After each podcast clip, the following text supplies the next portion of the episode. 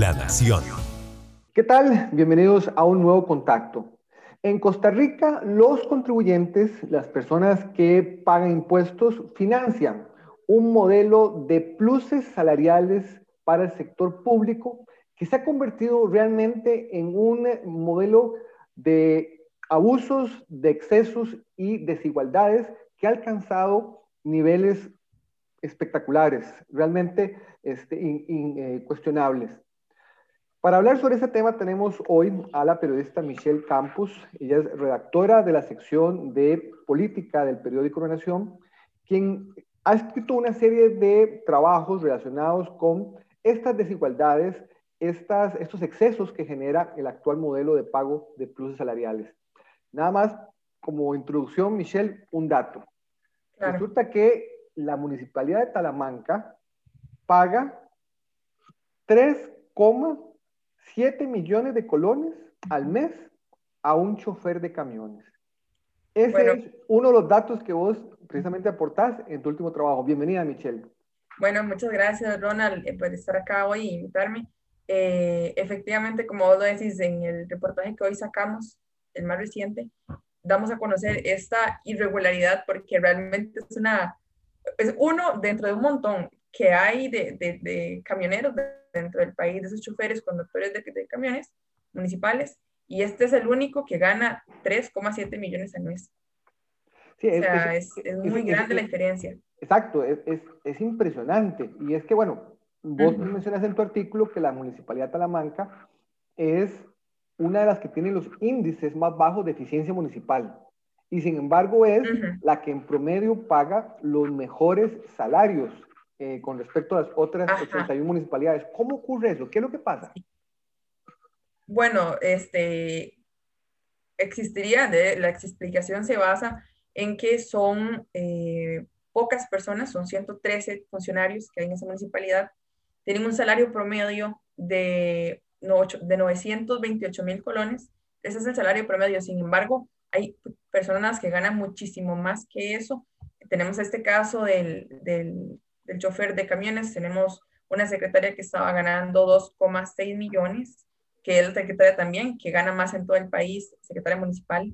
También estaba un contador privado y público que ganaban más de 3 millones ambos, y un chofer de maquinaria pesada que también estaba ganando 4 millones, reportó en julio julio y marzo del año pasado, alrededor de 4 millones, 3 millones 900.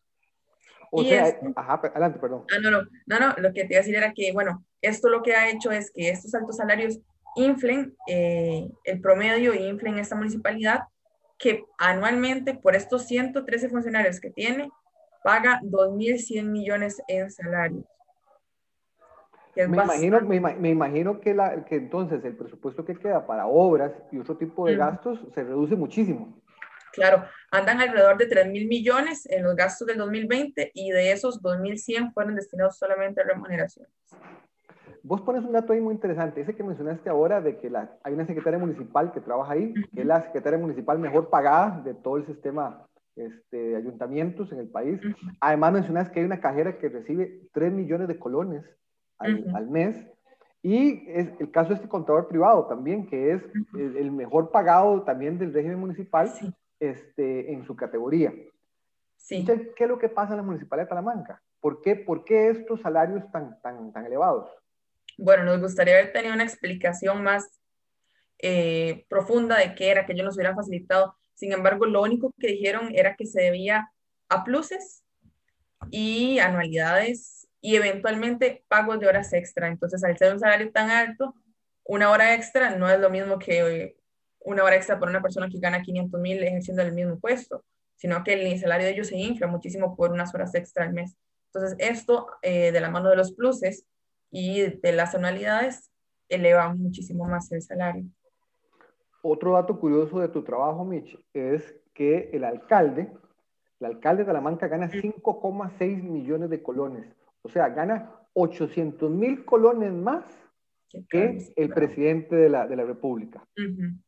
Sí, incluso gana muchísimo, o sea, gana casi eh, cuatro veces más que, por ejemplo, el ministro de Hacienda ya hemos hablado también en anteriores notas, hemos sacado, por ejemplo, como el alcalde de Limón, que ganaba un poquito más, como 100 mil pesos más que, que, este señor, y don Johnny Araya, que también ganaba 100 mil corones más, 200 mil, ganaban casi igual que el de Madrid, por ejemplo. Entonces, sí se nota que los alcaldes están ganando bastante. Hay varios que rondan, por ejemplo, más de los 5 millones de colones, y este alcalde de Limón es, es uno de esos. Y esta razón, digamos, como lo decía antes, no, no es eh, no es congruente con la nota que ellos tienen como municipalidad en Talamanca, porque tienen un 48, de las notas más bajas que hay. El promedio está en 70. Eso es un estudio. 48 de 1 a 100. ¿Ah? Un 48 de 1 a 100. De 1 a 100. Este, es un estudio que hace la Contraloría, donde evalúa cómo está la situación financiera, cómo se organizan, un montón de factores. Y dentro de las más bajas está esta, la municipalidad de Matina también estaba muy baja, que eso era otro de los puntos del, que tocamos en el reportaje, que la municipalidad de Matina, pese a ser la que tiene uno de los índices más bajos y que, por ejemplo, su índice de desarrollo humano es muy bajo, existe muchísima desigualdad, de hecho es el cantón más desigual, eh, según un estudio de, de, eh, de la UCR del 2018, este, ellos eran el cantón más desigual, solamente superado por Talamanca. Y tienen los mejores salarios municipales de todo el país. Matina. Matina, sí, millón trescientos, millón trescientos alrededor, sí, aproximadamente. El salario promedio. Y bueno, me imagino que la, causa es la misma, o sea, el, esquema este de pluses y anualidades, incentivos, digamos, que, que pagan por vía de convención colectiva. Sí, exacto. Este, bueno, en, en el caso de, de las municipalidades y bueno, de muchísimos sectores públicos, es, es, esto lo que está elevando. Y así lo ha hecho ver, por ejemplo, la OCDE. Eh, ahora en julio del año pasado, del 2020, sacó un estudio donde decía que le criticaba fuertemente este sector de plus, este sistema de pluses y alzas y todo esto, eh, donde había más de 260 tipos de pluses salariales y disparidades en un mismo puesto de hasta de 200%, que esto también está reflejado en el, en el en cierta forma en el reportaje que, que sacamos recientemente sobre la municipalidad. No, y precisamente para hablar sobre ese reportaje que vos haces mención, eh, eh, es un artículo que se publicó donde se establece que los alcaldes de San José y de Limón ganan muy similar a lo que gana el alcalde de Madrid, Madrid. pese a que, bueno, la, la economía en Madrid obviamente es mucho más, este, mm, es más fuerte que la que puede haber en el Cantón Central de San José, en el Cantón Central de, de Limón. Además este, de que la población, en el caso de, la, de los cantones costarricenses, es menor, porque en Madrid hay 3,2 millones de, de, habitantes. Yo tengo aquí el dato que en el caso de San José son los que están registrados, espérate para buscar este dato, pero tengo aquí apuntado, eh, 347 mil habitantes de San José y en Limón 99.800. Y sin embargo, el alcalde de Madrid gana 76,5 millones de colones al año. El de San José gana 74 millones al año. Y el de Limón 73 millones al año. Y eso, Michelle, que los salarios de los alcaldes tuvieron que ajustarse a la baja por disposición de, la, de, la, de, la, de la reforma fiscal que puso topes, ¿verdad?, a los salarios de los jerarcas. Sí, antes de la reforma fiscal, bueno, este, con los que entraron nuevos, como el caso de Johnny Araya, que fue reelecto, por ejemplo, tuvieron que reajustar su salario y para no, para no violentar la norma fiscal, la regla fiscal, entonces tuvieron que rebajarlos, como vos decís, y pasó de casi 9 millones, que era lo que estaba ganando, 800, 8 millones 900 mil colones, tuvo que bajarlo a 5 millones 800 mil, creo que era que, que está aproximadamente el salario de Johnny, el alcalde de San José. Estamos hablando de una danza de millones de colones, millones de colones. Y este, precisamente yo quería también recordar un dato este, de otro artículo que publicó La Nación sobre ese tema de las disparidades de salarios que hay en el sector público. Eh, es un trabajo que hizo mm, la periodista Natasha Cambronero, que es la editora de la, de la, sección de análisis de datos, donde ella pues eh, reveló que en este momento en el país hay casi, casi 2.200 empleados públicos que ganan más que el presidente. En la lista, en la lista están precisamente académicos, eh, o sea, profesores universitarios, médicos, hay este, también eh, funcionarios bancarios, hay alcaldes, hay empleados municipales. eh, son funcionarios que ganan más de 4 millones 600 mil colones al mes. Eh, vos también hiciste un trabajo, Michelle, sobre el tema específico de los salarios en las universidades. Y este, en una publicación reciente mm, informaste que en las universidades públicas de Costa Rica pagan mejor, por ejemplo, que lo que pagan eh, las universidades en Alemania a sus mejores catedráticos. ¿Cómo, es eso? Explícanos. Bueno, en Alemania efectivamente existe eh, un sistema que evalúa y pone eh, bases a los salarios de los profesores.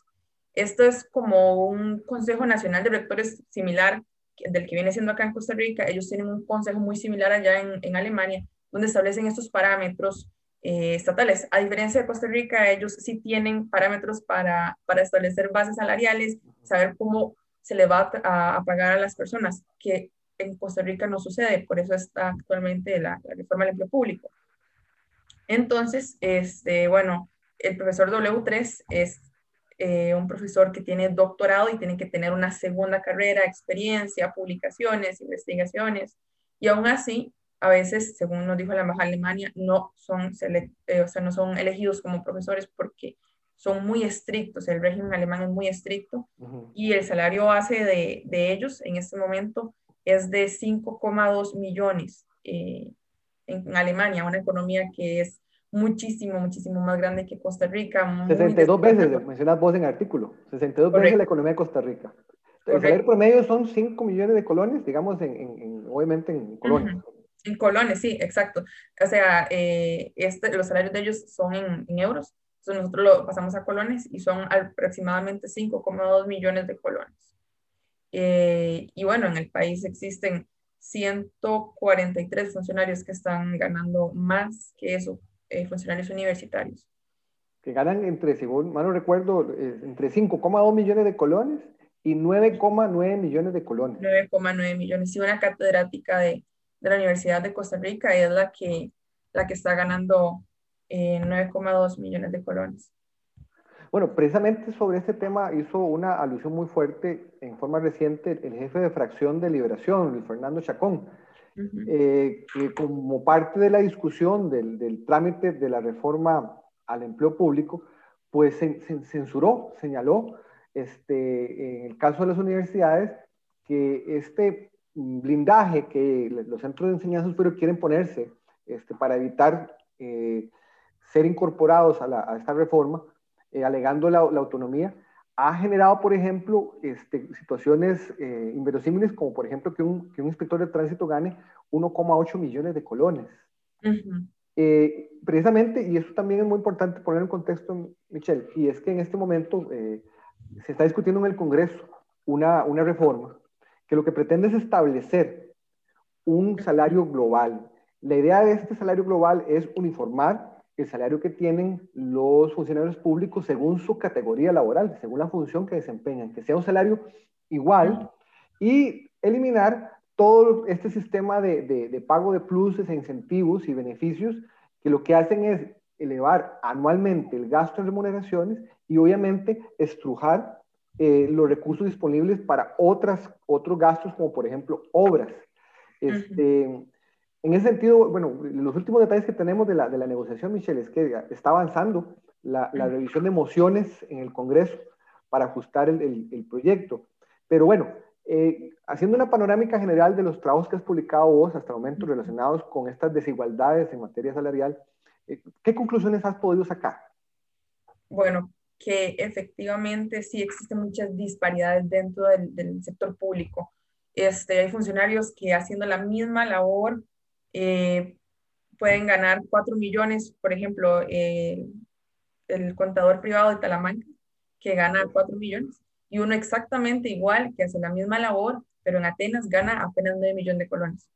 Eso sucede en, en, en muchísimas instituciones del sector público.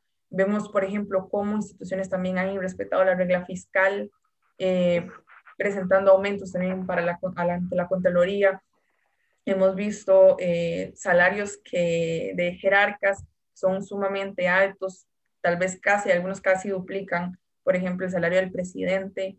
Eh, también hemos visto, por ejemplo, cómo muchísimos funcionarios ganan más que los propios ministros del gabinete. Por ejemplo, eh, el ministro de, de, Salud, que gana 2,8 millones, es superado incluso por, por esos funcionarios del trabajo más reciente que, que sacamos de, la municipalidad de Talamanca.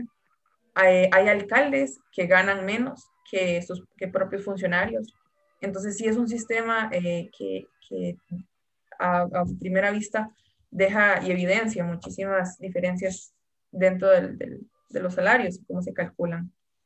Ahí lo curioso, Michelle, es que este, los sectores que se oponen a la, la reforma al empleo público para precisamente ordenar esta situación, algunos de ellos han admitido el peso que tienen esto, el pago de estos pluses este, sobre sus presupuestos. Por ejemplo, los rectores de las universidades de, han, han aceptado que eh, el gasto en remuneraciones en algún momento va a alcanzar tal nivel que se va a comer toda la plata que reciben del Estado.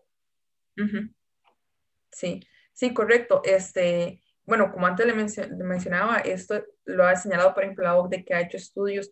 La Contraloría recientemente, doña Marta Costa se pronunció y dijo que tenía que, de que ser todo el sector público, que tenía que acogerse a esta medida, porque el equilibrio de las finanzas públicas y el, el sostenimiento de, de, de, por ejemplo, sistemas de las universidades que sigan eh, dando ese servicio que ellas brindan depende de un buen uso de los recursos. Si no va a llegar un momento en que no va a haber recursos ni para pagar la universidad ni para pagar los salarios, entonces eso sí es un grave peligro.